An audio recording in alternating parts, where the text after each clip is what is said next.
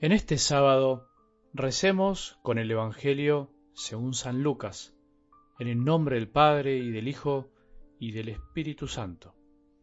Refiriéndose a algunos que se tenían por justos y despreciaban a los demás, dijo también esta parábola. Dos hombres subieron al templo para orar. Uno era fariseo y el otro publicano. El fariseo de pie oraba así, Dios mío, te doy gracias porque no soy como los demás hombres que son ladrones, injustos y adúlteros, ni tampoco como ese publicano.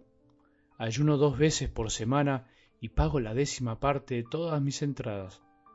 En cambio el publicano, manteniéndose a distancia, no se animaba siquiera a levantar los ojos al cielo, sino que se golpeaba el pecho diciendo Dios mío, ten piedad de mí, que soy un pecador.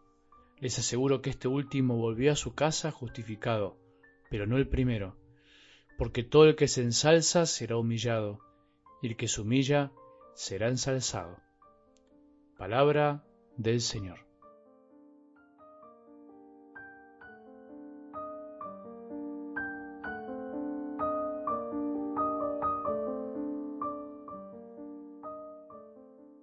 Creo que podemos aprovechar este sábado terminando esta semana para pedirle a la palabra de Dios que produzca lo que necesitamos en nosotros y en los demás.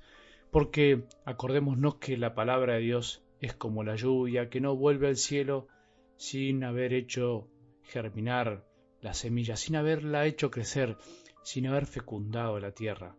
La tierra de nuestra vida, la tierra de nuestro corazón, de nuestras actividades y proyectos, de todo lo que somos.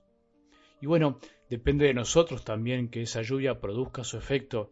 Y una de las cosas que podemos hacer es pedirle al Padre, pedirle que produzca lo que necesitamos de lo que escuchamos esta semana, que el Evangelio que más nos tocó el corazón, que más nos representó, que más nos mostró de algún modo lo que estamos viviendo.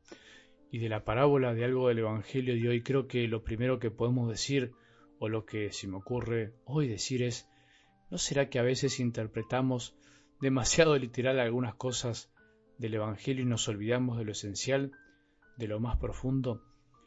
Lo digo porque a veces pasa mucho en nuestras iglesias que cuando hay celebraciones de poca gente, celebraciones semanales, por ejemplo, también en las dominicanas la gente se va siempre al fondo, se va a los asientos del fondo a grandes distancias, como si a veces pensáramos que dependiendo del lugar que ocupemos estamos más o menos cerca de Dios, o lo merecemos más o menos, o que es un signo de humildad o no.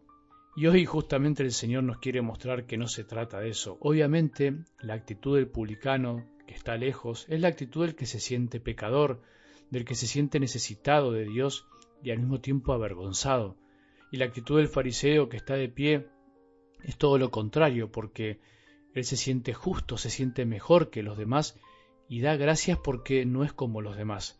Pero entonces no es una cuestión de lugar, de estar parado, sentado, de haber estado más cerca o menos, o en el asiento de adelante o en el de atrás, porque puedo estar en el primer asiento sintiéndome un gran pecador y por tanto necesitado de Dios, que es lo que me hace ir hasta ahí.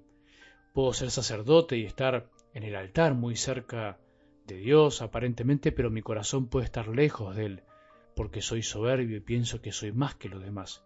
Entonces, en definitiva, no importa tanto el lugar. Vamos a lo esencial del Evangelio. Jesús se refiere a aquellos que se tenían por justos y despreciaban a los demás. Y de eso es lo que debemos tener cuidado. Reflexionar si nosotros a veces de alguna forma, en nuestra manera de pensar, de sentir, de actuar o de mirar a los demás, no nos creemos un poco más justos y despreciamos a los otros. En el fondo es esa actitud que nos aleja de Dios. Cuando me siento capaz de juzgar y pensar que soy diferente, incluso agradecer que soy diferente y llegar a decir gracias Señor porque me libraste de esto o de lo otro y miro a los demás de reojo. Cuando caemos en esa actitud soberbia es cuando más lejos estamos del Padre y no nos iremos justificados en nuestra oración.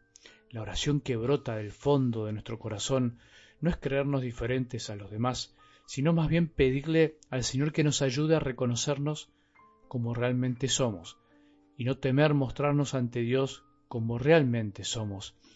Me contó alguna vez un sacerdote que después de una misa en el atrio de la iglesia, mientras saludaba a los que salían, escuchó a un grupo de señoras que hablaban entre ellas y decían algo así, y al final en el cielo vamos a estar los mismos de siempre, como una actitud de mucha soberbia de la cual seguramente no se daban cuenta estas señoras que estaban hablando incluso después de salir de misa.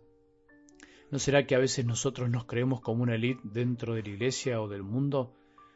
¿No será que muchas veces tenemos mucha soberbia en el corazón? Nos creemos como la élite de los que estamos más cerca y menos mal que somos nosotros, menos mal que Dios nos eligió a nosotros. Hay que tener mucho cuidado de no caer en este orgullo tan sutil que se mete en el corazón de los más creyentes incluso, de los que aparentemente estamos más cerca de Dios Estamos de pie al lado de Dios. Mejor es salir justificado de la oración, porque el que se humilla será ensalzado, el que se reconoce como es, a eso se refirió Jesús, ese es el que se humilla. Humillarse entonces es reconocerse con la verdad. La humildad es la verdad, decía Santa Teresa, y por eso aquel que se pone frente a Dios sin miedo a mostrarse como es, y por esa pequeñez que reconoce en él pide perdón y se arrodilla también como una actitud interior es el que realmente saldrá de la presencia de Dios como Él quiere que salgamos y no como nosotros creemos que tenemos que salir. Pidámosle esta gracia en este fin de semana, aprovechemos para pedirle a la palabra que produzca este fruto en nosotros, frutos de humildad, que es lo que realmente nos ayuda a vivir como el Señor quiere. Que tengamos un buen sábado y que la bendición de Dios, que es Padre misericordioso, Hijo y Espíritu Santo, descienda sobre nuestros corazones y permanezca para siempre.